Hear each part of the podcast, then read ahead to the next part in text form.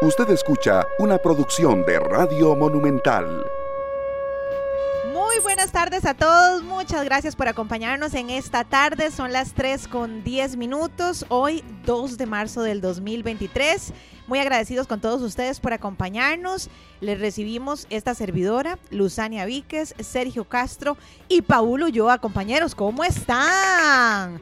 Y Glenn aquí en los controles. Esteban, para los que se preguntan en dónde está, está bronceándose en tanga en la playa. Ay, En, ta- en tanga. En tanga, en tanga. Lo mandamos. Tangamandapio, es que aquí En tenía- Tangamandapio. Le dijimos, chiquito, usted necesita tomarse unas vacaciones, mucho trabajo.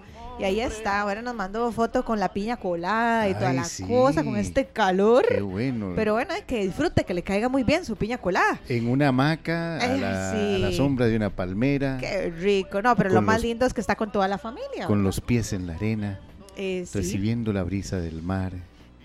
¿Vas a seguir antojándonos?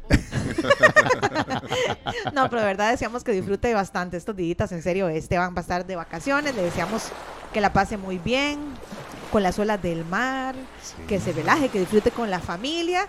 Y nosotros aquí estamos sacando la tarea porque sabemos que hay muchas personas que como siempre nos sintonizan a las 3 de la tarde. Y bueno, a mí me da mucho gusto saludar los compañeros a ustedes. siempre los extraño. Igualmente, muchas gracias.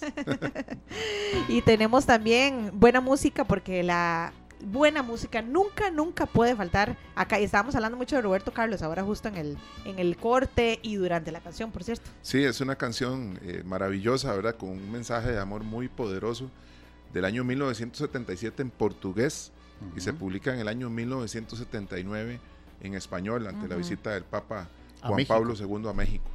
Fue el himno de la visita del Papa Juan Pablo II a México.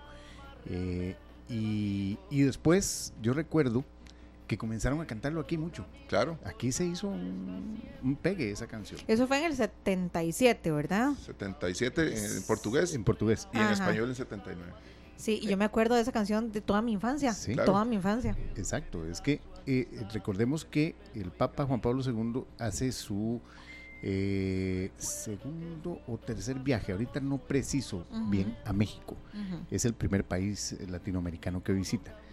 Y eh, fue muy intenso, fue muy fuerte.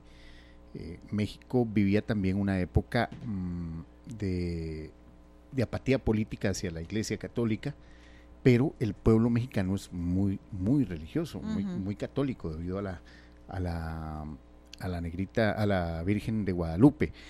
Y eh, entonces eh, ese, se da ese, ese, esa masiva concurrencia de eh, personas que eh, acompañan al Papa y esta es, este es el himno prácticamente oficial Claro, de esa visita.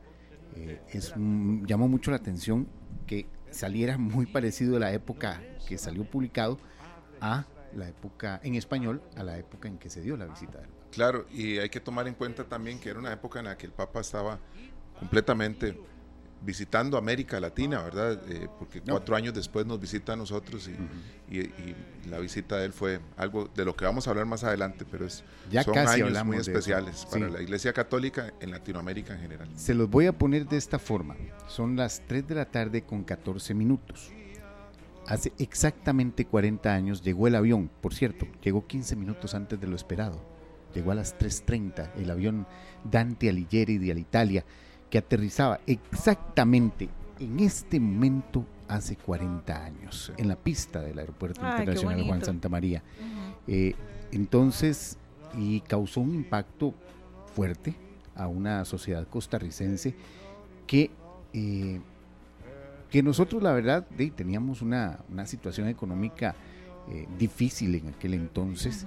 Pero que también nos estaban azotando por otros lados. La guerra estaba muy cerca, estaba a tan solo unos pasos de la frontera Claro. eh, y, eh, y teníamos y teníamos muchas preocupaciones en ese sentido. Así que mm, viene el Papa y hubo una unión importante de todo el pueblo, de, de todo el pueblo católico que salió a las calles a recibirlo masivamente. Todo el que pudo, todo el que hubo gente que viajó desde, desde el- las zonas rurales para ver al Papa. y eso, eso llamó muchísimo la atención. Pero más adelante. Sí, sí, sí, sí, no, porque si no me va a dejar con ganas. cosas. ¿Qué noticias tenemos, Paul? A, lo que vinimos, porque vemos siempre que, viene con un guion enorme.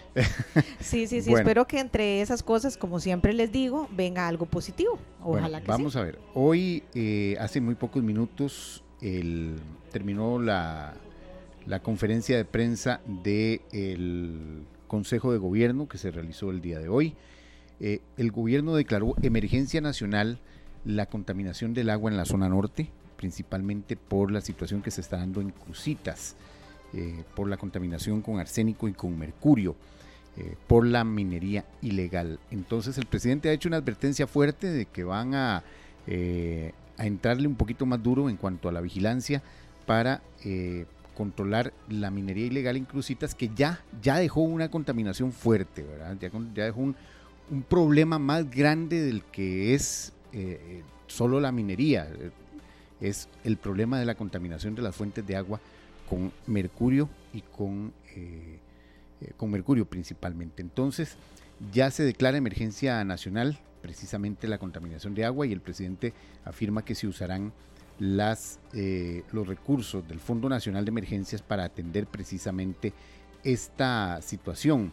También eh, el presidente, o el, gobierno, anunció, eh, bueno, reaccionó a una mejora en la calificación de riesgo de parte de la firma Fitch Ratings que mejor, anunció una mejora en la calificación de nuestro país en cuanto al, rendimiento de, eh, de, la situación fiscal. Pasamos de una de B a BB menos, siendo eh, una perspectiva o manteniendo una perspectiva estable, es lo que está diciendo la calificadora Fitch Ratings, que sería la segunda calificadora que eh, pone una mejora en la calificación de la situación fiscal del país. También el gobierno anunció acciones para realizar el concurso del espectro radioeléctrico para habilitar la tecnología 5G en nuestro país. Así que eh, ya eh, comenzó la como la eh, las acciones que debe hacer el gobierno para comenzar ya la explotación del 5G en nuestro país. Eso es lo que también anunció hoy el eh, Poder Ejecutivo en el marco de esta, de esta del, Consejo de Gobierno que se pasó para el día de hoy, bueno, por una razón. recordemos que estuvo de visita el eh, presidente de Ecuador, con el que se firmó también un tratado de libre comercio el día de ayer. Algunas otras informaciones, la tasa de desempleo, la tasa de desempleo registró su tercer aumento consecutivo, ya se ubica en 11.8%, unas 287 mil personas están buscando trabajo en el país. Eh, en enero el desempleo se ubicaba en 11.6 y en febrero la tasa aumentó a 11.7, eh, así que va poquito a poco aumentando la tasa de desempleo en el país. El gobierno anuncia que va a eh, dar mayores detalles sobre una, una serie de proyectos para bajar o para sostener un poco más el asunto del desempleo. Lo hará en el, eh, al, terminar este primer semestre del año. Qué triste esto. ¿Y saben qué, qué es o cuál es una de las cosas más tristes? Que un gran porcentaje de, este número, de 11.7, 11.8, son mujeres. Ya está estadísticamente comprobado. Es un, es un punto a tocar que hay que ver cómo tratamos de recuperar, el, em, eh, cómo se trata de recuperar de forma institucional, de alguna manera, el empleo en las mujeres y tratar de recuperar ese montón de empleo informal que de verdad es necesario para que mm, para que avancen no solo las finanzas del Estado, sino la seguridad social.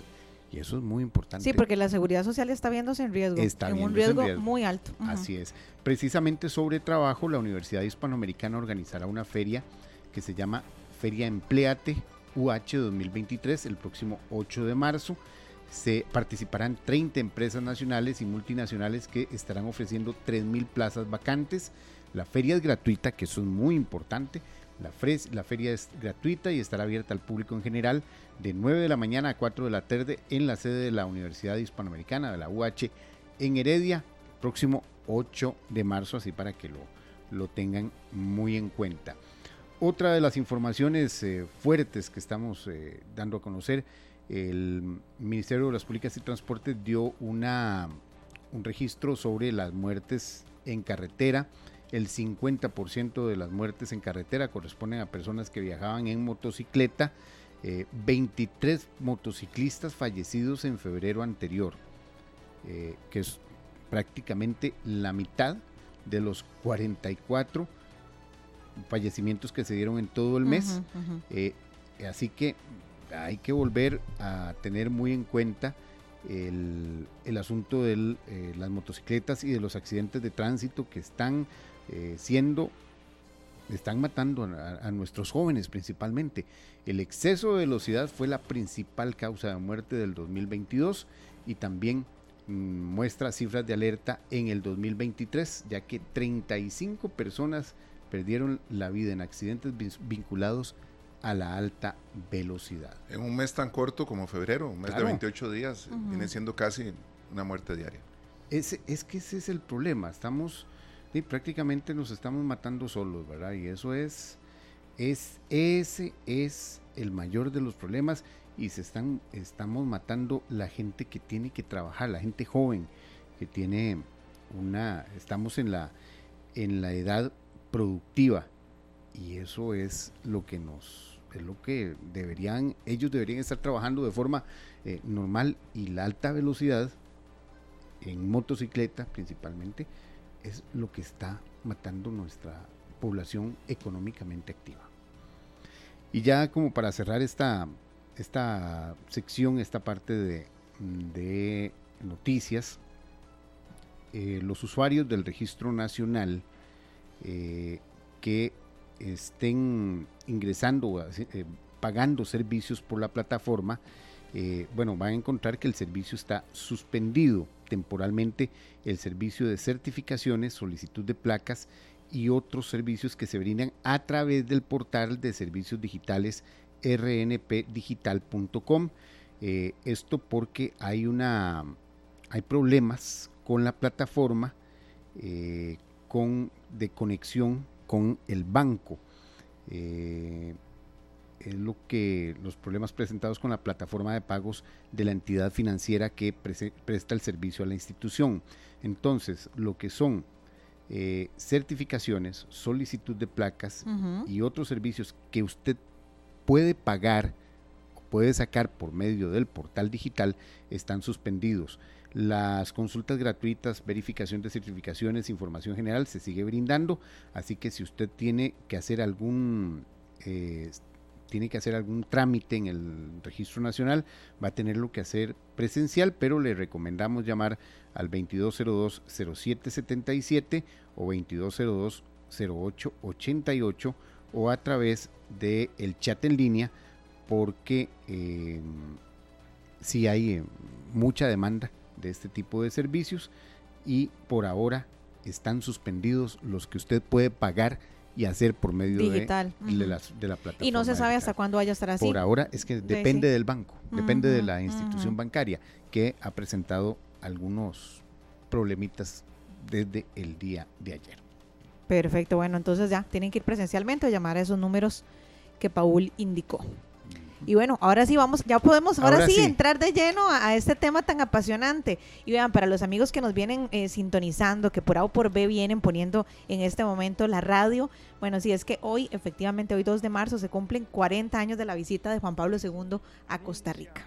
Una, una visita que, mm, y por lo cual le preparamos un, reportaje eh, de dos partes. Mañana estará la segunda parte a partir de la primera emisión de Noticias Monumental sobre la visita del Papa. ¿Por qué? Bueno, porque esa visita marcó a nuestra sociedad, marcó a un, a un país que recibió un Papa por primera vez en su historia, que que por cierto es el único, se cursaron invitaciones para que el Papa Benedicto viniera, no, no, lo, no lo consideró, el Papa Benedicto no, no viajó tanto como, como Juan Pablo II, y también se han cursado, o, al parecer se está a la espera de que algún momento el Papa Francisco decida darse una vueltita por estos rumbos. Qué bonito sería. Sería, sería bonito e interesante. El Papa Juan Pablo II eh, llega en el viaje número 17 de los 104 que realizó en sus 27 años de pontificado. Recordemos que Juan Pablo II es eh, el tercer papa con el pontificado más largo en la historia. 27 eh, años estuvo en, la silla de San Pedro. Y llega precisamente después un año, un poco más de un año después, perdón, año y medio después, del atentado que él sufrió en la Plaza de Roma. En 1981, él sufre ese atentado el 13 de mayo de 1981. No sabía que había sido tan poco tiempo después que vino a Costa Rica. Y Debía estar convaleciente. Y se recupera, tarda, de eh, tarda en recuperarse un año. Eh, y comienza nuevamente sus actividades en 1982 eh, y ya para 1983 lo tenemos aquí. Eh, en un contexto también de situaciones muy fuertes en Centroamérica, una guerra civil en Nicaragua, también violentas, una situación en Guatemala con también problemas a lo interno, igual que en El Salvador, también Panamá, que se, ha visto, se vio sumida también en una época eh, con problemas entre el ejército y pequeños grupos que le hacían, que hacían eh, atentados y problemas eh, a lo interno. Estamos hablando de que ese es el escenario con que recibe Costa Rica al Papa, un, país sin ejército, pero que tiene una guerra a, a muy pocos kilómetros. Y y eh, prácticamente la seguridad del Papa es puesta, puesta a prueba, ¿verdad?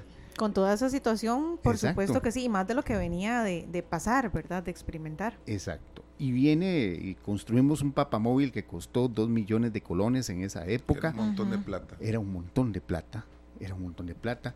Eh, así que, eh, y pone a todo un país a correr, porque sí, hay que, hay que correr y hay que y hay que garantizar la seguridad del Papa. Pero más allá de todo eso, recordemos que el Papa llega el 2 de marzo, llega y va al seminario mayor, ahí se reúne con los obispos de la región, luego eh, descansa en la anunciatura y el día siguiente, el 3 de marzo, es el día de mayor actividad.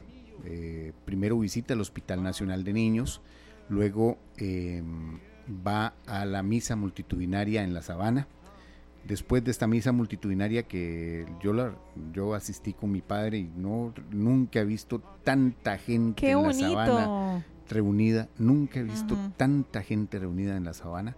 Se tuvo que caminar desde, bueno, desde el centro de San José hay que caminar para llegar a la sabana. Todos de blanco. Muchos de blanco, con camisetas blancas. Eh, y sobre todo el, el hecho de que mucha gente llegaba, buscaba y quería estar cerca. Y lo más cerca que yo recuerdo que yo estuve, eh, de es como un, como un kilómetro donde usted veía al Papa en chiquitito, ¿verdad? Eh, así. Así que... Eh, y mucha gente, mucha gente lo acompañaba. ¿Pudiste ver eso? Eh, ¿Acompañarlo en qué sentido? Que, que, venía con él. Yo me imagino que viene con muchas personas que lo protegen, que lo cuidan. Bueno, según lo que yo pude hablar con uno de los guardaespaldas del Papa, que también trabajó eh, con él, la seguridad no era tan vistosa, pero sí mm. era un séquito importante. Eh, digamos que al Papa lo acompañan, en ese entonces lo pueden acompañar unos, unas siete personas, siete, ocho personas de seguridad que son los más inmediatos, pero sí lo, lo acompañaba mucha más gente, ¿verdad? Así que sí es, sí, podríamos decir que sí, y hay cosas que que en, que no se dicen mucho por razones precisamente de seguridad, porque había mucha gente que estaba también... No podía tener detalles de dónde estaban o qué estaban haciendo. o qué estaban haciendo. y, pero sí la gente eh, le acompañó Le acompañó prácticamente desde que se bajó, desde que salió del aeropuerto Juan Santa María, la autopista General Cañas fue, estaba repleta, eh, le tiraban flores al papamóvil, eh, bueno, fue, eh, fue una visita muy, muy intensa, muy, muy intensa. Y muy interesante que, bueno, el papamóvil, por supuesto que era un requisito, ¿verdad? Para que él hiciera la visita. En ese entonces sí. Pero en algún momento lo vimos también montado en una microbús, donde él iba en el primer asiento a la par del chofer. Sí. Y atrás venía Monseñor Arrieta. Exacto. ¿Verdad? En un bus con bastante gente. Bastante, sí. Ese fue el traslado precisamente del el Estadio Nacional a la Catedral. Y, eh, ¿Y por qué hubo traslados así?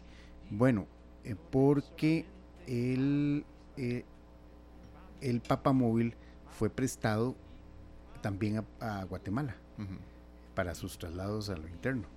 Entonces, fue, fue, eso llamó poderosamente la atención.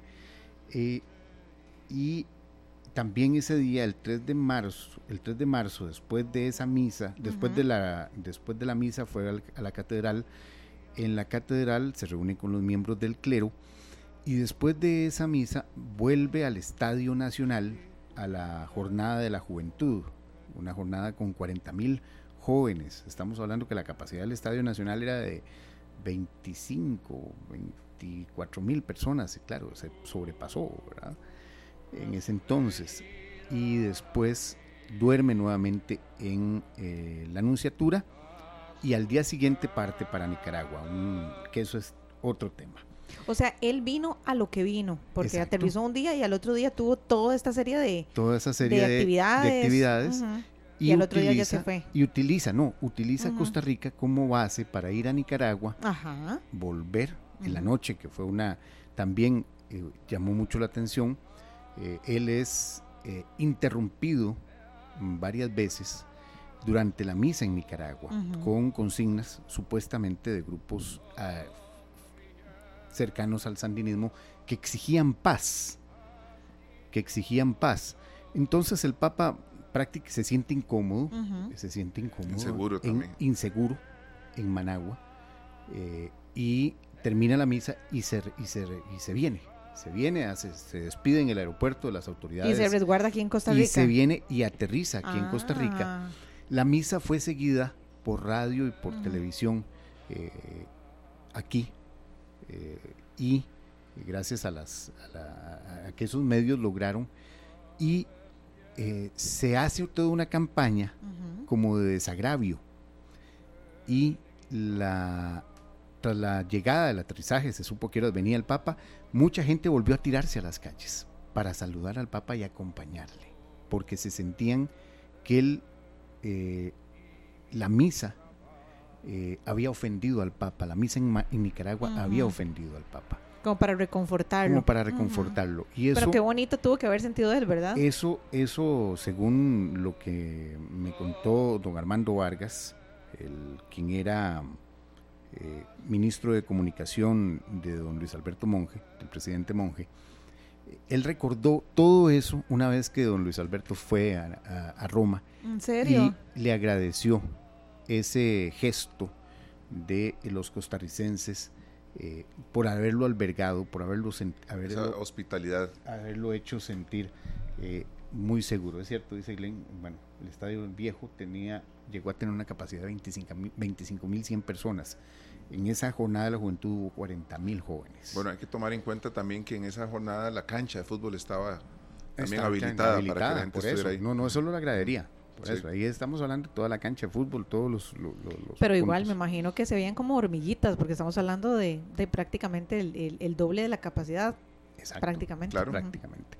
Pero hoy, hoy yo traigo algo que no, que a mí me llamó mucho la atención en todo el proceso de elaboración de este reportaje, y es un testimonio eh, de eh, la visita del Papa Juan Pablo II al Hospital Nacional de Niños.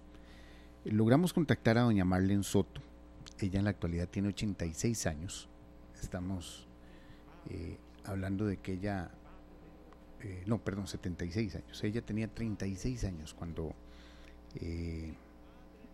sucedió, sucedió la visita del Papa. Días antes, eh, la hija de doña Marlene, que tenía siete años en ese entonces, eh, Helen Zumbado, eh, sufre un accidente de tránsito muy grave en Guapiles. La niña. La niña. Y eh, el accidente es de suma gravedad, tanto así que obliga, se obliga al traslado aéreo de la menor al Hospital Nacional de Niños.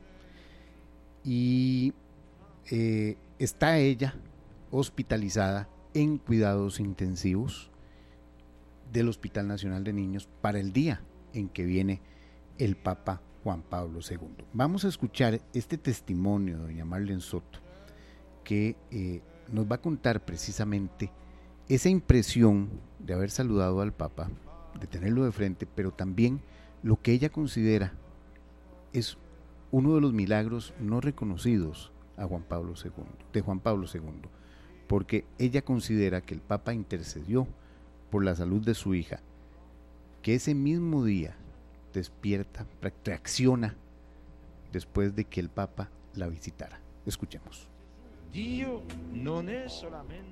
Y pasó ahí por, los, por todos los salones que habían, el de nosotros era el último.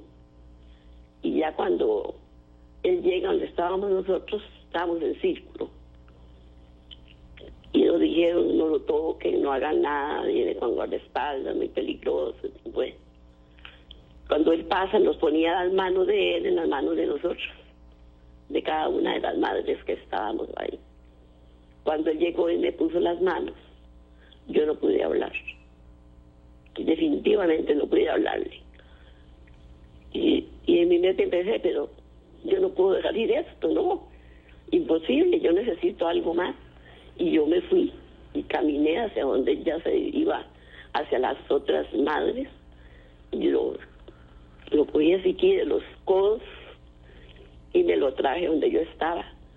Entonces me dijeron que no y él dijo, déjenla. Y estuvo frente a mí.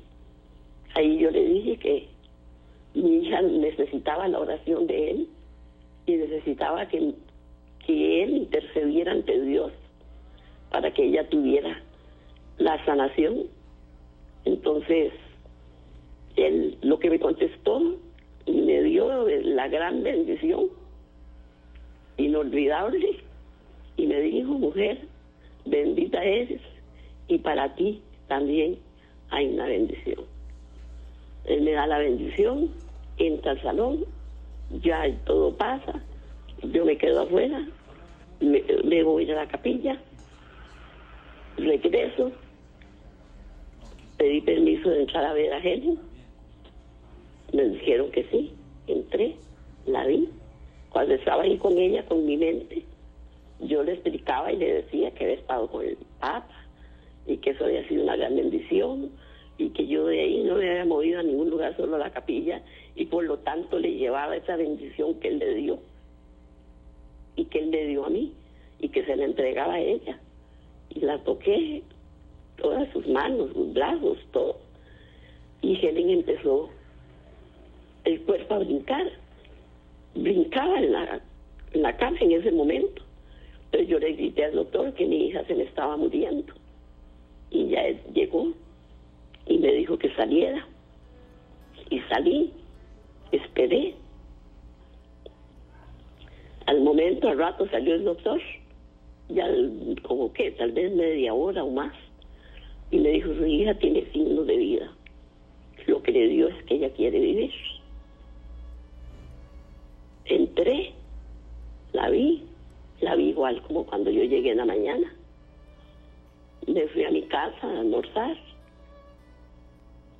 Y ya en la tarde yo sentí que ella estaba bien y que había vuelto a la vida y que yo ella la veía bien, pero me dijeron cuento porque no estoy viendo, yo estoy viéndolo en mi mente, pero no lo puedo decir a mis hijas ni a nadie. Entonces ya, ya llegué al hospital en la tarde y ya cuando el papá de ella entró primero y la vio, salió llorando. Yo me impacté, yo me dije ya. Pero el paso decía, pero no puede ser. Y yo le dije, ¿qué pasó? Me dice, entre para que vea. Entonces ya yo entré Y cuando entré, ya le hablé, le dije, Helen, aquí estoy. Usted está mejor, ¿verdad? Y ella le corrió una lágrima que le cubría todo el pechito, y la, carita y todo. Y yo le dije, usted me escucha, si me está escuchando, por favor, haga algo. Yo necesito algo suyo para tener ya la certeza de que usted está bien. Y me dijo, mami, así con los labios movió. Yo me quedé que no, bueno, es algo que no, no tiene, no puedo yo pero ni explicar. Entonces ya le volví a repetir que si ella estaba bien, por favor, y que si me escuchaba, me volvió a decir, mami. Entonces yo dije, aquí es el milagro.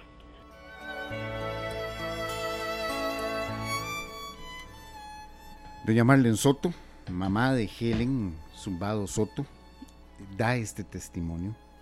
Eh, un testimonio que mm, yo podría calificarlo, y porque en este proceso de, hacer eh, este tipo de notas, eh, uno también se encuentra otros testimonios de gente que le ha contado que sí hubo eh, sanaciones milagrosas que no se pueden considerar milagros oficialmente, porque recordemos que los milagros para la canonización, por ejemplo, se tienen que hacer después de la beatificación, que se tienen que certificar, se tienen que, o sea, hay un proceso eh, muy fuerte para determinar eh, cuándo hay un milagro eh, reconocido por la Iglesia Católica de alguna persona para, para, el proceso, para el proceso de beatificación y posteriormente de canonización.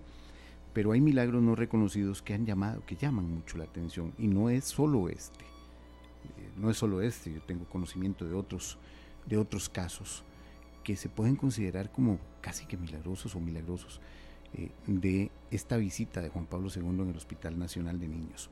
Vamos a escuchar a Helen Zumbado. Eh, ella ahora tiene 47 años. Es esa niña, esa niña que eh, todavía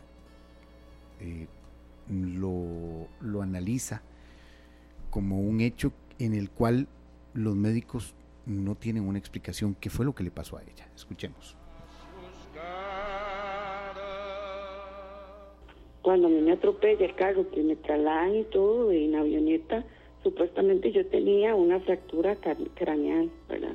Y ya cuando llegamos al hospital y, bueno, que me realizan todos los exámenes y todo, eh, eso desaparece, ¿verdad? Entonces, en realidad, fue como, como una serie de, de- milagros que se empezaron a dar minuto a minuto y en cada paso que de lo que sucedió con respecto al accidente. Yo recuerdo muy bien que el día que yo salgo del hospital, había un grupo grande de médicos, ¿verdad? Para despedirme de que ya yo me iba del hospital. Y yo recuerdo que ellos se codeaban entre ellos. O sea, como diciendo, o sea, no puede ser que, que esté bien, ¿verdad? De que incluso a mi mamá, ella me cuenta que a ella le, enseñaron a dar, eh, que tenía que aprender a darme el alimento por sonda. Porque ellos le decían, o sea, ella, si ella sobrevive, va a quedar vegetal. Y no fue así.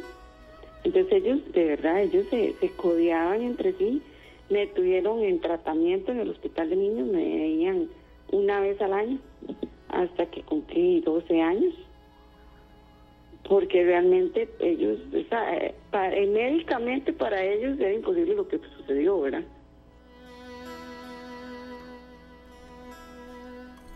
Bueno, este es el testimonio de Helen, de Helen Zumbado, es esa niña, esa niña que, eh, como decía doña Marlene, reaccionó ese mismo día de la visita del Papa, que reaccionó tras, tras una convulsión, lo que, ya, lo que podemos decir que es una convulsión, tras recibir de su madre esa bendición que le envía Juan Pablo II. Vamos a escucharla nuevamente porque ella tiene un mensaje precisamente sobre esto de los milagros? Es que desde siempre, digamos, yo lo he tenido al presente y todo. Y sí tengo algo que yo, mm, yo lo veo en una estampa o lo veo en la televisión o, Que a veces dan reportajes o de algo. Y mira, a mí hasta que se me eriza la piel. Es como una conexión especial que tenemos él y yo, por decirlo así, ¿verdad?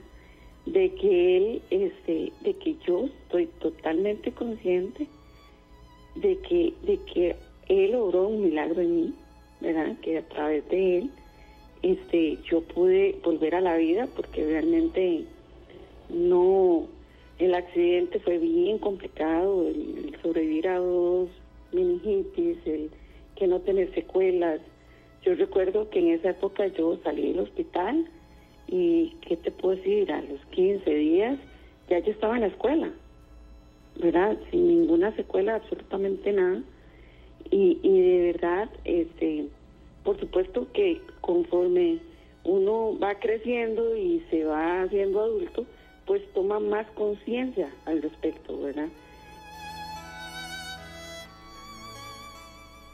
Y sí, van tomando, va uno tomando mm, más conciencia conforme avanzan los años de ciertas cosas que eh, llaman mucho la atención de esta visita, de esta visita de Juan Pablo II al país, eh, un país que, y lo vamos a ver mañana en, nuestra, en la segunda parte de este reportaje, en Noticias Monumental, eh, que esta visita unió de alguna manera a, muchos sectores del país que estaban eh, luchando muchos, cada uno por su lado, debido a una fuerte crisis económica y un proceso de recuperación económica que debía eh, emprenderse, que debía mm, hacerse, porque de, recordemos que eh, las, las crisis internacionales de finales de la década de los 70 y principios de los 80 habían afectado fuertemente a Costa Rica.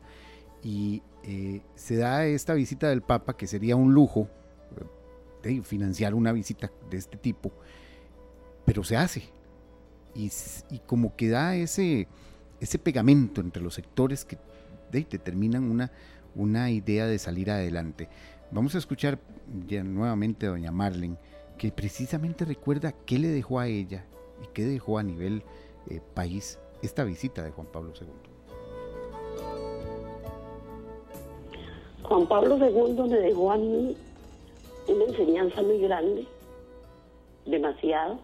Me aumentó la fe, me aumentó el creer en realidad en los milagros, me dejó saber que la oración hace milagros.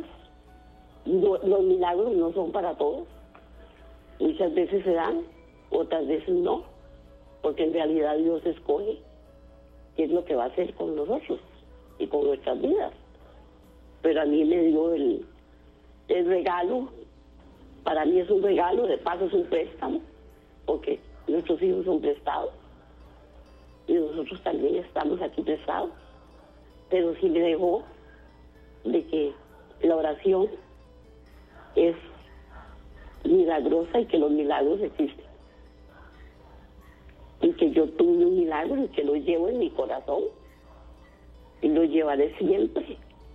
Y de paso el agradecimiento hacia Dios y hacia el Papa que intercedió para que este milagro se viera y que es lo más, lo más, lo más maravilloso que puede existir y que la fe no ve montañas.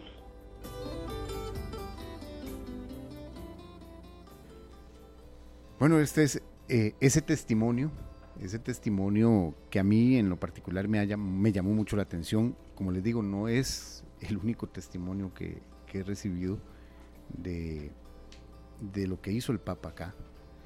Y, y lo, y lo, lo decíamos ahora, se da esta visita y como que el país comienza a, a caminar juntito después. Eh, se da también a nivel centroamericano un, un importante cambio Lo hablábamos, que- ¿verdad? Que hay un antes y un después de que nos antes y un después. Que eh, termina ese proceso eh, con eh, la firma de, de la paz en 1987 y que, o sea, es un proceso que inicia, que inicia con mayor fuerza. Eh, tras la visita y el llamado de atención de Juan Pablo II. Así que mm, es una visita importante lo que, lo que ocurrió hace 40 años y que ahorita eh, lo vemos como más anecdotario y como más, eh, bueno, tuvo repercusiones importantes a nivel país, a nivel de la región y en el corazón de muchos de los que vivieron, de los que vivimos ese, esa visita de Juan Pablo II a Costa Rica. Por aquí hay algunas personas a través de nuestro Facebook de Canal 2 Costa Rica que se manifiestan. Nos dice Jorge Sánchez, yo fui a verlo con mi madre en la sabana. Fue hermoso y todavía lo recuerdo como ayer. También Edwin Arauz nos dice, don Edwin, saludos, monumental desde Panamá, región sur, provincia de Herrera. Dice que en Panamá Juan Pablo II llegó el 12 de marzo de 1983. Eh, acá en un, en un libro que tenemos muy especial, Ujú. donde aparece el itinerario apostólico de Juan Pablo II, eh, habla más bien de que el sábado 5 de marzo, a las 6.55 minutos, el Papa se despide de Costa Rica viajando a Panamá. Ujú. Sábado 5, una semana antes, tal vez hay una confusión aquí con las fechas. Sí, porque Bueno, dijo que 12. Sí, porque que este viaje del. Papa fue del 2 al 10 de marzo en toda la región. En toda la región. Terminó en Haití. Terminó en Haití y también la despedida del Papa de Costa Rica ya cuando ya definitivamente eh, Cuando ya no vino como cuando ya no vino a, a dormir a dormir al país eh, da una eh, se da de una forma especial y se- mm, porque y que y que el Papa todavía en sus visitas posteriores recordó con mucho cariño no fuimos no fue tan original porque fue la- algo que se aplicó en México pero que en México no se pudo apreciar debido a la contaminación y al smog entonces y aquí sí eh, las condiciones del tiempo en esta época son propicias para que si usted hace alguna alguna señal en el cielo se pueda apreciar bien. Así que eh, es parte de esas de esas de esas anécdotas que eh, se dieron con la visita hace 40 años. 40 años. Imagínate. 40 años, ¿cómo pasa el tiempo? Paul, ¿sabes más o menos cuántos años podría tener eh, el Papa Juan Pablo II cuando hizo esa visita a Costa Rica? ¿O un Eh, aproximado? El Papa fue elegido con 58 años. Mm, Ujú. Así estoy mm, O sea, a grosso a- modo, no importa. abusando de mi memoria. Ajá. Eh, fue elegido en el 79 con 50 y un poquito más de años, o sea que cuando estuvo aquí ya era un poquito más de los 60 años. Sí. Ujú. Eh, y, pero estaba muy, muy entero, pese a haber padecido, haber de- sufrido ya el, el atentado de mayo del 81. En el atentado de mayo del 81, eh, él es sometido a una cirugía muy, muy fuerte para extirparle parte del intestino. Y eso lo dejó mm, ya con algunos problemas. Eh, debía vigilar mucho su alimentación. Eh, y recordemos que Juan Pablo II era esquiador, era deportista, eh, esquiaba, le encantaba, le encantaba caminar mucho. Todavía cuando llegó acá tenía bastante energía, no ya después la energía, ya cuando los últimos, en, en el, en el ocaso de ese pontificado, que era tremendo verlo, ¿verdad? El esfuerzo que hacía por, Pero ya hasta estaba por muy- hablar, que muy estaba muy- mayor, muy claro. mayor, muere en abril de del 2005 Ujú. y eh, entonces sí, todavía era un papa vigoroso. No, es que lo digo porque estábamos, ahora que analizamos un poco de la agenda, ¿verdad? De todo lo que dijo, eran agendas muy, muy carrereadas, ¿verdad? Sí. O sea, es, es un viaje a lo que vinimos, muy cansado, de mucho contacto con mucha gente, de caminar, eh, y bueno, sí, ya, Estaba, estaba grande. él. 62 Decimos años, grande, estaba 60 a dos meses y medio de cumplir Sí, 63. 62. 62 años. ah, bueno, es, Sí, no, no, y pero sí, sí el estaba, papa fue elegido en el 78, ya aquí me hicieron la corrección, yo recordaba Ahí que era el soplaron. 79, sí. Ujú, Iba a cumplir 78. 63 años, así que eh, sí. eh, Qué dicha que tuvimos la, la fortuna, la, la dicha justamente de que visitara nuestro país, porque no nos cabe duda que hay un antes y un después. sí, yo, que vino a nuestro espero, país. yo espero eh, que en algún momento nos podamos ver a otro papa. No, a mí me encantaría que el Papa Francisco venga. Compañeros, ahí si ustedes me pierden, yo les hago el reporte, aunque sea a tres kilómetros de la sabana, no, importa. eh, esas son- esas son tremendas eh, transmisiones, pero que sí, que sí. eh, Pero qué gusto, qué sí, gusto daría. Sería un gusto. Hay una cuestión, hay un dato que a mí me pasó el día de, de la llegada de Juan Pablo II, que nosotros íbamos para el Pacífico, mi familia, que es una familia grande, y entonces toda la, toda la autopista era una fiesta total. El peaje quedaba justo aquí en el Hospital México, ¿verdad? Ahí, en donde está ese puente elevado, peatonal, ahí estaba el peaje y era una fiesta completa. Y este son recuerdos que van a quedar ahí para toda la vida porque fue algo maravilloso. Bueno, ojalá que lo presenciemos nuevamente. Bueno, me, me- me están soplando aquí Ajá. Gerardo Corrales, que compañero mío, ex compañero del colegio, eh, que eh, había una orden de Monseñor Arrieta de que el avión apenas terminara, eh, ap- apenas aterrizara, las campanas de las iglesias sonaran por 15 minutos. Qué bonito, en todo el país, En todo el no país. solamente Bueno, sí, en en- Alajuela. por lo menos en la arquidiócesis de, de San José, que era de Monseñor, eh, tenía injerencia, pero sí, eh, en todo el país, en Qué todo el país, sonaron las campanas por 15 minutos al momento en que aterrizó el avión del Papa. No pasó desapercibida su, su, su presencia. Otro detalle importante, el puente que tenemos acá al Bueno. frente fue construido entre el año 1980 y 1981. Dos años después es bautizado como Puente Juan Pablo II eh, en honor a la visita. Del, Correcto. del Papa. Del Papa. Qué interesante, Paul. Muy, muy lindo este reportaje, muy completo. Gracias por ayudarnos a, a entender y a profundizar en, en un tema que tiene y yo creo que seguirá teniendo relevancia en nuestro país. Así es. Y hoy la edición de Noticias Monumental, Siete horario de la normal. noche. Perfecto. Ahí estaremos. Los entonces. esperamos. Muchas gracias, Paul.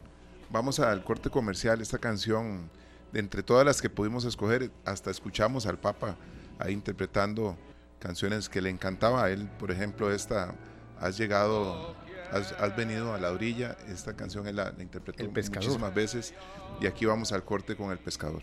Las 4 con 6 minutos en esta tarde y bueno, esta cabina se llena de música. Siempre tenemos buena música, ¿verdad? Ah, pero hoy no, pero es que estamos en otro nivel. Hoy estamos volando, hoy estamos con artistas de lujo que les prometemos que les van a deleitar el oído, el alma, el corazón. Y bueno, yo voy a hacer mu- mu- mucho escándalo. Lo más importante, Ajá. estamos volando en alas de gaviota. En alas de... ¡Ay, qué bonito le salió eso! Sí, nos encanta de verdad tenerlos por acá. A Víctor Capusta. Yo le iba a decir don Víctor, pero me dijo, no, dígame Víctor. Entonces yo aquí de, de confianzuda. Víctor Capusta y Carlos Guzmán, bienvenidos. Gracias. Víctor Capusta, para los que yo sé que muchos lo recuerdan por Abracadabra, pues sí, es él, de Abracadabra. Don Víctor. Víctor Capusta. La voz de Abracadabra. Lo, lo que queda, digo. Lo que queda de Abracadabra. De verdad que son dos grandes artistas, bueno, don Carlos Guzmán de Gaviota y, y nos da un placer enorme recibirlos acá porque sabemos que ustedes siempre se reinventan, que no se quedan quietos. Y bueno, este fin de semana va a ser un, un fin de semana de show, entonces cuéntenos un poquitito en dónde los pueden ir a ver. Así es, estamos muy contentos porque nos hemos reunido para, para hacer un espectáculo juntos, completamente juntos. No es que estamos un ratico cada uno o que cada uno hace su show, sino que es un Ah, solo show donde nosotros eh, incursionamos un poquito en las canciones de Abracadabra. Víctor se mete también un poquito con las canciones de Gaviota. ¿Cómo, cómo estuvo ese reto, Carlos? Es un reto, es un reto total. Bueno, para mí no tanto porque yo conozco a Abracadabra desde toda la vida y me sé todas las canciones. Ah. Y- Ya con Víctor- Ya va, ya va a empezar a decir que era muy chiquito. Sí, eso sí, a Que hijo con la mamá. El- era- sí, sí, ahorita Yo conocí a Abracadabra más o menos el día que hice la primera comunión. Pero no, no, no. Eh, en realidad, este, también me sorprende que Víctor se sabe nuestras canciones. Sí. Como él ha vivido mucho en Costa Rica, de hecho ya es tico, entonces se sabe hasta soy tico. Así Digo es. yo que se la sabe. A mí me suena esa Canta, canción. a ver a mí, a mí hagamos una esa prueba. canción, vos sabes. Soy tico. Porque llevo a Costa Rica en las entrañas. Porque lloro cuando escucho una guitarra. Cuando trema la marimba. Y con la brisa del sol soy poquitico y si me asomo a la ventana, me cautiva la montaña y se me alegra el corazón. Es que así se. Me, olvidé una palabra nomás, ¿no? Dijiste algo ahí diferente, pero sonó bonito. Pero sonó bonito, se no, no, acomodó que muy yo bien. necesito ponerle lo mío. ¿no? Claro. Lo mío es cambiarle la letra. Es la primera vez, Víctor, que hacen, que hacen un show juntos porque me llamó eso la atención. No es un ratito uno y un ratito el otro o los otros, sino que es en conjunto. Es la primera vez que lo hacen. En, en vivo con el grupo completo Gaviota es la segunda vez. Ujú. Carlos y yo mm, es la tercera o la cuarta. Sí, ya hemos hecho otras, eh, nosotros dos, pero en tiempo de pandemia y eran presentaciones virtuales, ¿verdad? De tipo stream. Pero sí hicimos una presentación eh, de este espectáculo en Orotina el año pasado y eso nos dio pie para, para pensar en hacerlo a, a nivel más grande, que es el Palacio de los Deportes, que es un, un aforo bastante grande. Y, y también queremos, a partir de aquí, pues ir por todo lado y Claro. hacer gira nacional. Ah, eso sería, es maravillosa la idea, ¿verdad? ¿Qué tan fácil es ser cómplices? Porque ya aquí es- hay una complicidad. Bueno, eh, musicalmente es muy fácil. ¿sí? Musicalmente es muy fácil, especialmente por las líneas de, de música que llevamos ambos, ¿no? Lo que fue Abracadabra y su historia, que yo continúo, y bueno, y lo que es Gaviota, es una línea musical con, con- con, este, similitudes. Este, yo a veces soy un poco más divertido que ellos. Ah, oiga, don Nosotros Carlos, a veces oiga. nos ponemos muy melancólicos. ¿eh?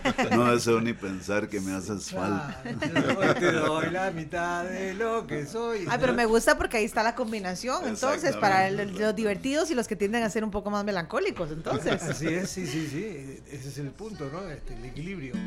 Ahora, este show o este evento de Gaviota junto a Víctor Capusta va a ser entonces este sábado 4 en el Palacio de los Deportes. ¿A qué hora es y en dónde se pueden ir consiguiendo las entradas? Porque yo sé que más de una persona nos está escuchando ahorita y dice, pero ¿cómo? Yo no sabía, ¿dónde, ¿todavía quedan entradas o no? Bueno, esperemos que sí, yo creo que todavía quedan entradas. Es un lugar Eh, muy grande. Porque es un lugar muy grande, Tenemos, exactamente. no, yo diría que no lo vamos a llenar, quisiéramos. Ojalá, ¿verdad? Vamos a... Siempre habrá espacio para los que de última decidan. Vamos a ver este par de viejillos, a ver cómo. No, pero hay- quienes decidan ahorita escuchando esta tarde pueden ingresar a smartticket.net y ahí pues compran sus tiquetes. De verdad que es un concierto, porque cada concierto es único. Sí. ¿verdad? Y otra cosa, Sergio, también está abierta la boletería en el Palacio de los Deportes para los que quieran comprar en físico la entrada. Lo pueden hacer ahí. Es, eh, creo que desde ayer está abierta o algo así. Y va a estar abierta también el día del acontecimiento. Entonces, este... Hay para todos los No se preocupen. Inclusive, No se preocupen, y- Carlos, yo sí. creo que hay este, cositas para picar, para comer Ah, algo. sí, sí, sí, es un dato muy interesante. eh, que ahí pueden también disfrutar alimentos y bebidas. Se pueden tomar su birrita cantando las canciones de, de Gaviota y de Abracadabra. Sería nuevo eso para muchos de los que van, ¿verdad? Exactamente. Y sí. peligroso. No, Una todo, consulta, yo- todo con Nadie lo cautela. ha Ay, hecho. Nadie no, lo ha hecho. No voy a quitar el dedo del renglón porque dice Víctor que él es un poquito más alegre, ¿verdad? ¿Cómo fue que dijo? Más ¿Cuál o fue la- No, no me refiero a la personalidad en sí, sino a, a ciertas canciones, ¿no? ¿Y No, no, pero es más o menos, eso no es tan así. y- y qué sería algo así? ¿Qué sería algo No, así? no es tan así. Gaviota tiene mucha música alegre, mucha música bailable. Acércate, ven a bailar. Y Ah, levantemos bueno. brazos de allá para acá. Costa Rica baila y canta. Exactamente. Eso. Todas esas piezas, ¿verdad? Costa Rica baila y canta con alegría y pasión. Y obviamente los éxitos románticos, ¿verdad? Que son los que más conoce nuestro público, pues están todos ahí. Y de esos éxitos románticos, algunos son este más menos nostálgicos que otros. Claro. ¿Como cuál, por ejemplo? todos. Por ejemplo, pero no, no, no, no es permitido, porque somos de otro corazón.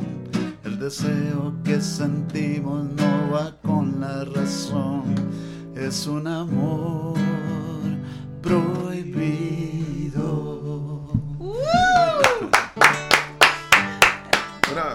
Una, pregunta para ambos. Primero quiero que Víctor nos conteste cómo inicia Abra Cadabra en Costa Rica y cómo ha sido mantenerse con este repertorio todos estos años, con tanta gente que lo sigue. ¿Cómo? ¿Cómo inicia? Te puedo explicar. Cuatro amigos en Buenos Aires hace en 1960 y pico, en el 70 fo- formalizamos. Vos no habías nacido y vos, vos tampoco, Ni- creo. Ninguno de nosotros. En había 1975. nacido. Ninguno de 70. nosotros había nacido. 70, bueno, yo 70. tenía un año nacido. Ninguno de nosotros había nacido. Ya lo dijiste, ya te escuchamos, ya te escuchamos. Eso lo quería enfatizar. Este, eh, jugam- jugamos a la música en esa época, surgen, habían surgido los Beatles este, hacía unos añitos y eso fue la inspiración, aunque éramos muy, cultivábamos mucho el folclore argentino, incluyendo el tango también, Era- éramos también de esa línea, ¿no? Así que fusionamos un poquito, eh, de hecho grabamos algunos tangos, graba- grabamos música folclórica con el estilo Abracadabra. Así que así nace, llega aquí a través de la discografía. Eran épocas donde las compañías grabadoras este, pues enviaban el material Claro. en diferentes países y, y- y- y venimos de la mano de un colega de ustedes que en ese momento eh, en Radio 1000, obviamente que no existe, Eh, Roberto Giral. Roberto Giral, este, él, él fue el, digamos, el precursor, el que, el, que- el visionario de que en Costa Rica nosotros pegábamos. Y bueno, nos trajo, fue una gira exitosa, volvimos, volvimos dos o tres veces. Nos echaron después porque nos quedamos más de tres meses y, y no éramos residentes y, y los músicos, vos no estabas entre ellos, o sí. Algunos músicos este, se quejaron eh, y, y nos echaron del país. Ay, no, pero yo no conocía esa parte. Eso, es Sí, muy- sí, eso está ni muy yo triste. Nos, tu- tuvimos que ir, a- nos fuimos un mes. Ajá. eh, Don Daniel Oduber era el presidente en esa época. Nos dijo, don Daniel, váyanse y vuelvan dentro de un mes. Y en esa ida a, a El Salvador, en donde nos quedamos grabando un long play, nace Son tantas noches, Qué Ayuda, esa. Esa ayuda pieza me gusta. Sí. A ver, recordémosla, recordémosla. Y ya dejamos a, a Víctor a que siga contando la historia. Son tantas noches ya que pasan y no estás y ya no aguanto más, te necesito y quiero estar contigo. Qué linda, esa pieza me encanta. Es más belleza. Es lindas. que, es que fueron, eh, fue, fue un mes y pico de estar metido en un hotel. eh, y- O se inspiraban o se inspiraban, Oh, Víctor, sí, entonces. Sí, sí, sí, sí. Y vinimos con un long play prácticamente nuevo, con esas canciones y algunas otras. Este, y cómo nos quedamos y nos mantenemos, ya esto no te lo puedo explicar. Claro. Sí. Es- es que la música en sí ha generado esa admiración y, y ese amor por la música, tanto de, de Abracadabra, ¿verdad? ahora en la representación de don Víctor Capusta, como en la música de Gaviota, que también queremos escuchar cómo Gaviota inicia y lo Y fácil o se ha difícil logrado que se ha mantener. logrado mantener, porque sabemos que no es fácil la vida y el oficio de cantor, ¿verdad? Pero mantenerse. Sí, vieras que curiosamente eh, Roberto Giral tuvo que ver con eso también. Porque Qué curioso nosotros, también. Nosotros teníamos otro grupo que se llamaba Arcoiris, Ujú. Arcoiris Musical. Primero Arcoiris Musical, después le quitamos el musical y lo hicimos un grupo más juvenil, se llamaba Arcoiris. Y en ese grupo ya estaban las mismas personas que después formamos Gaviota. En un concierto de Willy Chirino, el grupo este de, de Miami, eh, nos llevaron eh, como teloneros de este concierto. Y a la gente de Rimbel, que era Roberto Giral y Marcos Salazar, les gustó mucho el grupo, el grupo Arcoíris. Entonces hablamos y vimos la posibilidad de cambiarle el nombre, de sacar una grabación y toda la cosa. Y así nació en 1977. nació Gaviota. Estamos cumpliendo 46 años este año. ¡Wow!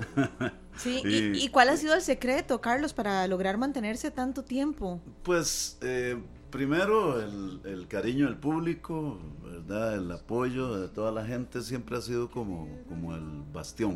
Ujú. Pero tal vez el secreto es seguir trabajando, no parar, seguir produciendo. Todos los años Sí. sacamos alguna pieza, a veces Crear- pegan, a veces no, pero estar crear creando. ese secreto, uno de los secretos, ¿no? Porque también hay éxitos de, de covers, pero eh, Carlitos ha creado, sí, lo último que has creado, o creo yo que es lo último, que es este el Soy Tico ese, este, ahí está el secreto, ¿no? En la, en la creatividad. eh,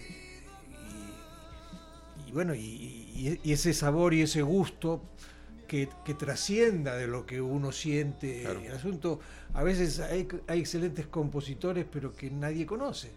Eh, así que la- la- el trascender hoy quizás un poco, entre comillas, más fácil, porque hoy cualquiera puede en las redes sociales este, introducirse con una canción nueva. Sin embargo, el peso que tenían las compañías grabadoras Sí. sobre las radios Era importante, claro. ayudaban mucho que hoy que hoy me parece que Sí, quedó, un po- quedó un poco escondido por las redes sociales. Uno puede encontrarse canciones nuevas de artistas porque le llegan a través de TikTok o le llega algo por eh, Instagram y empiezan a llegarle las notificaciones. Hay un tema nuevo, un video nuevo y demás, y uno se entera. Pero antes había la promoción de parte de las disqueras que venían con el sencillo y si podía traían al artista que salía en gira de promoción por las radios y agarraban una semana completa y, y venían emisora por emisora con los discos y este es el tema nuevo de Abracadabra, es el tema Sí, nuevo sí, de sí. Gaviota y ese era un trabajo que era una maquinaria que tenían ellos trabajando el año completo con muchos artistas, ¿verdad? Sí, sí. Y sin embargo, eh, Sergio, yo creo que de esto que dice Víctor, eh, sigue siendo lo más importante eh, el no sé qué que le gusta a la gente. Qué bueno, porque, sí. porque hay canciones que tienen toda una maquinaria detrás de promoción, plata, Ajá. estudios, músicos de lo mejor. Y unas que conectan más Y- con la y gente si, que Y otras. si no conecta con la gente, pues de- se- no, no funciona. Y, y, ah, incluso ahora alguien pone una piecita ahí tranquilamente Ujú. por las redes. A veces es Y muy a veces- difícil que le funcione, pero hay veces que la pegan. Es cierto, Y, es- y uno no sabe. Entonces, como no se sabe, lo que hay que hacer es seguir produciendo y produciendo. Y no ver, quedarse quieto, lo que ustedes decían ahora, seguir innovando. Yo creo que esto aplica para ustedes como artistas y en cualquier área, no llegar a una zona de, de confort. Claro. Vean, por aquí nos escribe Pablo Alfaro. eh, dice, ¿por qué le pusieron gaviota? Hay varias preguntas por acá. ¿Por qué le pusieron gaviota? Porque pasaron de arcoíris musical a arcoíris y luego a gaviota. Que no era feo arcoíris. No, no, estaba No, muy bonito. para Ese nada. nombre Era el favorito de mi papá. Pero dice, dice Pablo que ¿por qué gaviota? Bueno, eh, nosotros cuando decidimos cambiar de nombre, eh, hicimos una reunión para hacer una especie de lluvia de ideas, Ajá. ¿verdad? De ver cómo le poníamos. Entonces pensamos en varias, eh, digamos como cosas, eh, frutas, por ejemplo. Bueno, no, ya está el grupo Banana. Pintura fresca. Sí, este, bueno, pongámosle el nombre de alguna... eh, algún astro, ¿no? Ahí está el grupo Marte. Ajá. Está- entonces, bueno, eh, un ave puede ser, ¿verdad? Bueno, ahí, el ave nacional, el yigüirro. Ujú. Ok. Y- Y, y entonces dice Kik, eh, dice Kik que de ahí, bueno, si vamos a llegar, dice, ahí vienen los yigüirros. Estaba como complicado, Y entonces, no, no, no, no, no, no, busquemos otra ave. Otro tipo de ave. Sí, y, y Ramiro tenía una, un dije de esos, así como una gaviotilla. Ramiro y yo siempre hemos sido muy fiebres para la lectura y en ese tiempo estábamos leyendo, al mismo tiempo, Juan Sebastián. Juan Sebastián Gaviota, ¿verdad? Este, no, Juan Sebastián, no, Juan Salvador. Juan Salvador. Me, me confundiste. Ese es Bach, el que decías vos es Bach. Sí, sí, sí. Este, Juan Salvador Gaviota, Richard Bach. Y bueno, este, estábamos empatinados ahí con el libro y todo. Ramiro andaba con su gaviotilla que le habían regalado. Y un limonense muy talentoso y muy querido de nosotros que ya falleció, se llama Max Forbes, posiblemente lo, lo habrás oído mencionar. Él es el compositor de Flores de Papel, la canción de Vía Libre. Un día más sin saber dónde estará. Esa, eh, ese Max era en ese momento productor de, de CBS, Indica, que era en ese momento la disquera que nos estaba grabando. Entonces, el Max con su acento limonense y todo ese, gaviota, donde vio la gaviotilla de. Gaviota. Y bueno, está bonito, gaviota. Rogelio, que dibujaba muy bien, este, hizo a, a pedido mío, como decir, una gaviota con, con las letras, formada por las letras que. que fuera- y entonces de ahí, Ahí, ya les llegó el, ca- el cafecito de Chelita. Muchas Uh, qué gracias, bueno. Chelita. Ese es el mejor café del mundo. Muchas gracias a Chelita. Ahora sí, don Carlos ya puede Ajá. continuar ahí. Ya es que era para así notificar el café. Entonces, eh, Rogelio hizo ahí un, un bocetillo de lo que podría ser un logotipo de gaviota. Al final no quedamos en nada en esa reunión, pero Max Forbes se llevó la idea para el disco y cuando salió el disco, que era Cuando Busco Tu Cariño, la canción mía que yo compuse en el colegio, este, cuando salió el disco decía Cuando Busco Tu Cariño, Carlos Guzmán, y abajo decía Gaviota. O sea, ya sal, Ya, nos, llamamos Gaviota. Bautizado. bautizados Vean, tenemos varios mensajes por acá. Bueno, Pablo Alfaro, que está eh, enamoradísimo con, de, las, de los temas de ustedes, dice, qué canciones, bellísimas. Después nos había preguntado que por qué le pusieron eh, Gaviota. También don Johnny Salazar dice, me acuerdo perfectamente de una canción para una marca comercial de galletas que aún existe.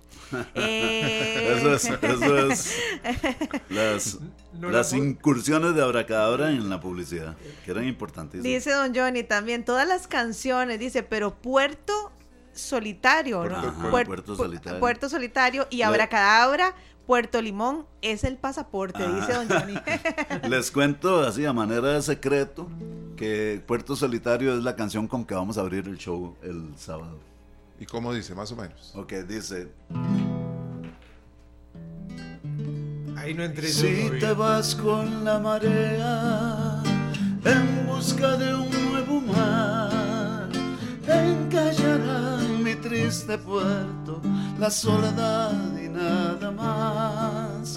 Si te ausentas con las olas para no volver jamás, la tempestad vendrá a mi puerto, llegando angustia y soledad. Ahora voy a comprometer a Carlos. ¿Y qué pasa con Puerto Limón? ¿Qué es Puerto ese? Limón. A ver, a ver, a ver, Víctor, ahí, Puerto El- el Limón. puerto tuyo, ¿cuál puerto es? ¿De dónde? Él es el del Puerto Solitario. Es el puerto solitario. Ok, pero ¿cuál puerto? De, ¿Ah, de dónde queda? Ok. Puede ser, eh, Ah, puede, no, no, no. puede ser Puerto Jiménez, perfectamente. Perdón, don José Ángel Vázquez Lobo, una Ajá. institución de la radio costarricense, les envía un fuerte abrazo. Ay, qué y lindo, recuerda José cuando Ángel. coincidían en, en CBS Indica también. Qué lindo, José José Ángel, un gran Ángel. amigo. Dice que Un le tocó muchas abrazo. veces verlos. Entonces ahí está, reportando Qué sintonía. bueno, un gran abrazo para José Ángel. Y, y gracias a él, yo le agradezco muchísimo la difusión que dio para Soy Tico, Claro que sí. ¿verdad? A Porque- ver, y, y el Puerto Limón, Sí, que a ver, yo, yo- yo estoy, yo estoy esperando aquí, no cree que se me va a olvidar, Carlitos. Sentado junto al mar. ¿está bien? Empiezo a preguntar ¿Por qué será que hoy te vuelvo a recordar? Mezclando arena y sal Y mi voz tu adiós Y aquella tarde que nos vio morir de amor Vamos al estribillo Vamos, va. cantamos todos. Puerto Limón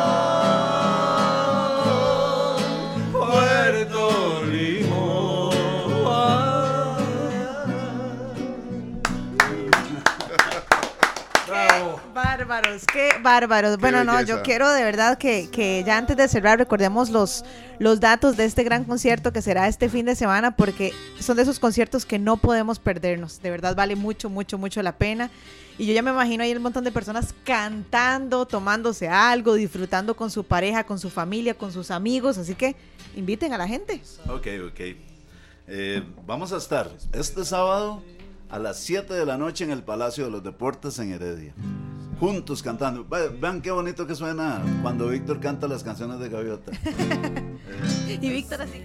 Las 4 con 36 minutos de esta tarde. Bueno, aquí estábamos escuchando aún la música en esta ocasión de Gaviota, ¿verdad? Que nos pusieron a cantar y nuestra amiga Maritza Arroyo dice, me acuerdo como si estuviera en el pop del Corobicí, que ahí se presentaba constantemente Abracadabra y dice que es como traer de nuevo esos recuerdos de cuando se reunían a cantar la música. Qué belleza. De verdad que yo le contaba ahora a, don Víctor que hace un tiempo fui a un restaurante en donde él tenía un concierto y estaba repleto de gente.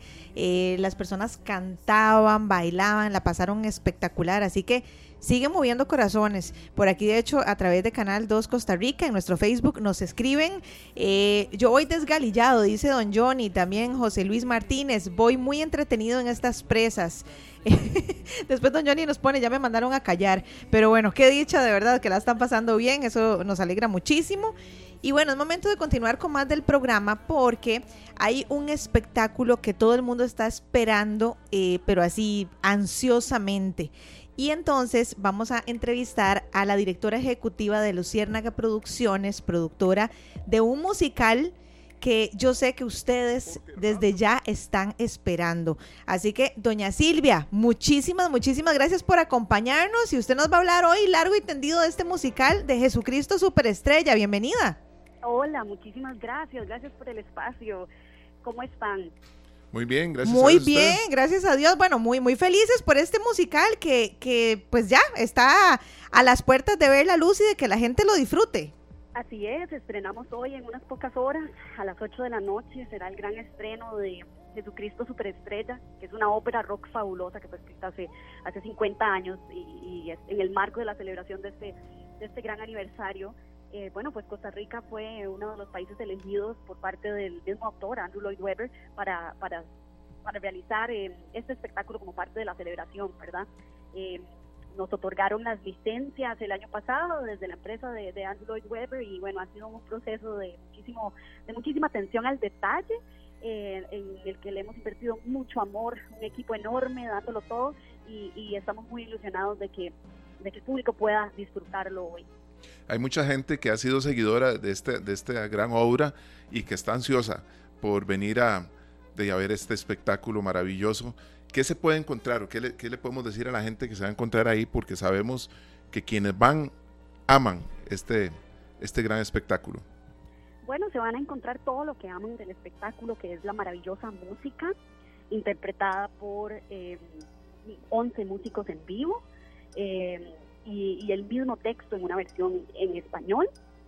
¿Verdad? Que eso es lo que, eh, la, la parte de la obra que no cambia, es la misma historia, es la misma música eh, sin embargo, la sonoridad eh, va a ser un poco distinta porque es, una apuesta más revolucionaria y muchísimo más actual. entonces el sonido es, más parecido al, rock que escuchamos ahora que al rock que se escuchaba hace 50 años. Y la, propuesta conceptual en realidad ocurre eh, ya sea en un presente o en un futuro cercano, pero un futuro distópico, eh, postapocalíptico, en donde pues se arma mucha revolución porque los que tienen el poder lo tienen todo y los que los de la gente del pueblo pues no tienen nada, ¿verdad? Eh, y por eso es que siguen a Jesús eh, luchando por, un mundo mejor. Eh, Silvia, estaba leyendo por acá en, en, el comunicado de prensa que ustedes eh, muy amablemente nos enviaron, que es un elenco de 25 artistas nacionales e internacionales, pero bueno, son más de 120 personas que conforman el equipo que trabaja para hacer esto realidad. Cuéntenos un poco, Silvia, de cómo ha sido el proceso previo a este show, porque a ver, uno va, uno se sienta, uno disfruta enormemente, pero a veces no nos detenemos a pensar en el trabajo previo. Y a ver, si estamos hablando de artistas nacionales e internacionales, tiene que haber casi que una conjunción perfecta. Cuéntenos un poco de ese trabajo previo que es sumamente importante para que el resultado sea exitoso. Bueno, llevamos más de un año trabajando en este espectáculo realizamos las audiciones en agosto del año pasado y vimos a más de 350 artistas, eh, algunos que enviaron por video, como es el caso de quien hace nuestro Jesús, que por ahí va el, artista internacional. Este, bueno, en realidad es costarricense, solo que vive en el extranjero. Eh, y después de un largo y minucioso proceso de selección, eh, elegimos estos 25 personas que son parte del elenco, además de tres actores eh, extra eh, y tres voces adicionales, que son eh, cantantes tras escenas que se llaman pit singers. Eh, entonces tenemos un total de, eh, 28, de 31 artistas eh, que están poniendo, digamos, sus voces y sus cuerpos al, al, al servicio de este gran espectáculo. Eh, tenemos artistas lo más lindos que vienen de diferentes bagajes, ¿verdad?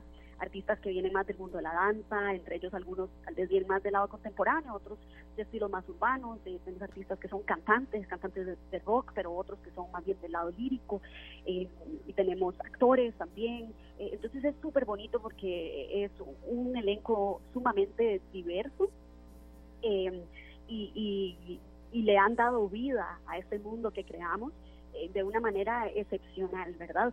Eh, es lindísimo verlo. Eh, Mario Maizonave interpreta a Jesús, él es costarricense, argentino-costarricense, entonces esa es nuestra estrella internacional que vive en Los Ángeles y viajó a Costa Rica para, para interpretar este personaje. Y de otros artistas internacionales son, eh, tenemos una chica venezolana en el ensamble, María Montero, eh, sin embargo vive en Costa Rica, es, digamos, se, se desempeña como artista aquí, eh, y tenemos en el equipo de producción también otras personas eh, de otros países. Por eso nos, nos, gusta incluirlos, pero lo bonito es que a pesar de que sus nacionalidades tal vez son de otros países que se han eh, desarrollado en las artes escénicas aquí en Costa Rica, entonces también mm, nos hace sentir muy orgullosos de que en Costa Rica tengamos tantísimo talento y tan buenas oportunidades para desarrollarnos como artistas y seguir creciendo después de 52 años llega esta gran obra a Costa Rica. Silvia, ¿y cuál es el, el, la sensación que tienen ustedes? Yo me imagino que deben de estar con cierta ansiedad también de poner en escena ya la gran obra. Ay, sí, yo estoy así como que me pellizquen. eh, hacer hacer una obra de Andrew Lloyd Webber siempre ha sido un sueño y, y, no, no es una tarea fácil y la verdad este proceso ha estado lleno de obstáculos, ¿verdad? Eh, nosotros pues eh, antes de la pandemia teníamos un proyecto bastante importante que tuvimos que poner en pausa y que no hemos podido retomar y realmente en algún momento pensamos que, que no íbamos a poder retomar porque las condiciones pues, no se prestaban para, para, para correr los riesgos que hay que correr para hacer este tipo de producciones, ¿verdad? Eh, entonces, por, por bastante tiempo pensamos que no iba a ser posible y el hecho de estar aquí ya unas cuantas horas de estrenar realmente me conmueve muchísimo porque es muestra de, de que, bueno, trabajando duro y, y, rodeándose de un equipo de personas maravillosas que, que, les apasiona lo mismo que a uno les, les apasiona, eh, permite que los sueños sí se hagan realidad eh, independientemente de, de, los obstáculos que podamos encontrar en la vida, porque eso sí, repito, no ha sido fácil, no ha sido fácil conseguir financiamiento, no ha sido fácil eh, tener el espectáculo a inicios de marzo, teniendo solamente dos meses del año eh, para prepararlo, porque a pesar de que estamos trabajando desde el año pasado y que se eh, seleccionó al elenco desde el año pasado, los ensayos empezaron a finales de enero de este año. Hicimos únicamente cinco semanas de ensayos y una semana de ensayos en teatro y montaje. Eh, nos pusimos el reto de hacerlo como se hace en Broadway. Eh, pero pero no solamente como por hacerlo como se hace en Broadway, sino para pues ser más eficientes y utilizar mejor el tiempo y sabiendo que al principio de año, enero, ¿verdad? Cuesta mucho organizar a la gente, uh -huh. organizar al año y realmente enfocarnos en, en sacar adelante este espectáculo. Eh, y lo hacemos para ofrecer espacios para los artistas, para que como artistas podamos seguir desarrollándonos, para poder seguir creciendo, pero también para que el público tenga oportunidad de, ver espectáculos de calidad mundial, algo que podrían ver en Broadway, sin la necesidad de comprar un tiquete de avión, pagar hospedaje, pagar alimentación, o sea, incurrir en gastos enormes para ver un espectáculo de alta calidad. Eso es lo que había que hacer antes. Y ya no. Y eso es lo, es lo que nosotros queremos, poner al servicio de los costarricenses la oportunidad de ver espectáculos del más alto nivel. Aparte, aparte que, que, muy probablemente uno teniendo la posibilidad de ir a Broadway lo va a ver en inglés, ¿verdad? Que Además, el tema de, de, del idioma es muy importante.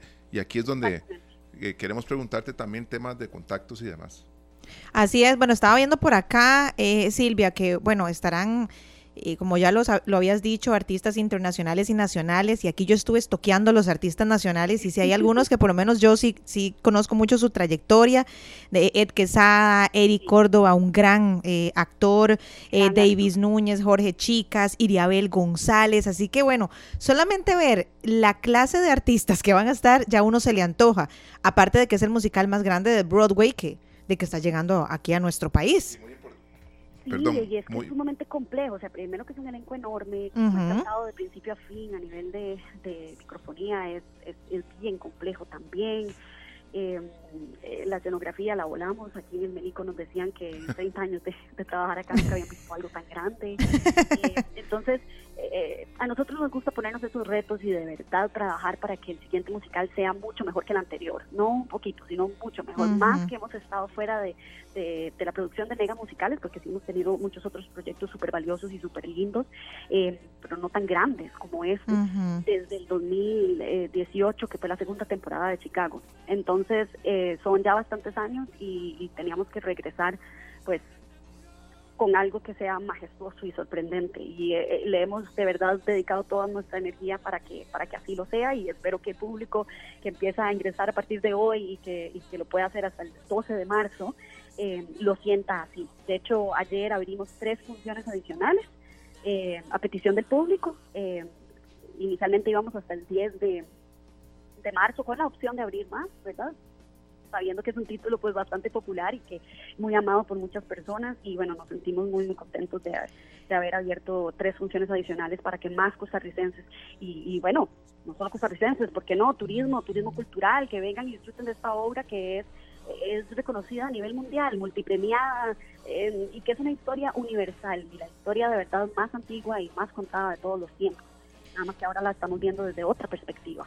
Silvia, bueno, hablando de eso justamente para las personas que nos están escuchando y que quieran adquirir sus entradas, que quieran saber en dónde es, a qué hora y todos los detalles, creo que es el momento idóneo para compartir esta información. Va a ser entonces del 2 y ya no va a ser hasta el 10, entonces.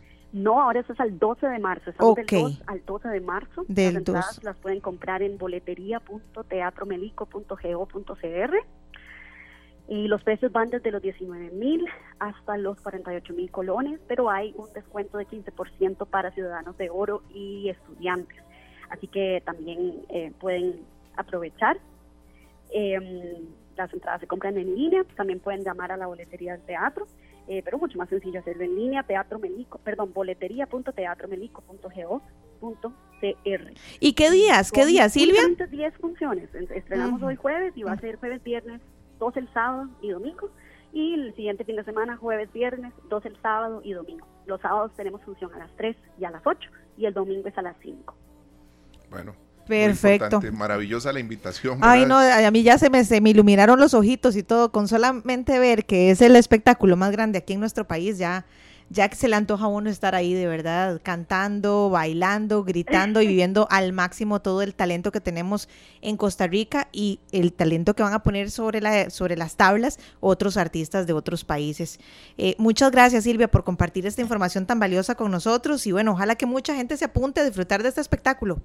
Gracias a ustedes, de verdad, aquí les espero, espero que, que vengan a disfrutarlo porque son solo estas eh, 10 funciones y ya no va a haber más. Nosotros después de haber repetido Chicago vimos que los remontajes eh, son, son muy difíciles y, y preferimos eh, quedarnos con esa primera eh, impresión de espectacularidad, así que los que están pensando como lo veo, bueno, lo veo la próxima, si lo van a remontar, no, les digo, no va a No hay próxima. Es No la próxima. única oportunidad para ver este musical.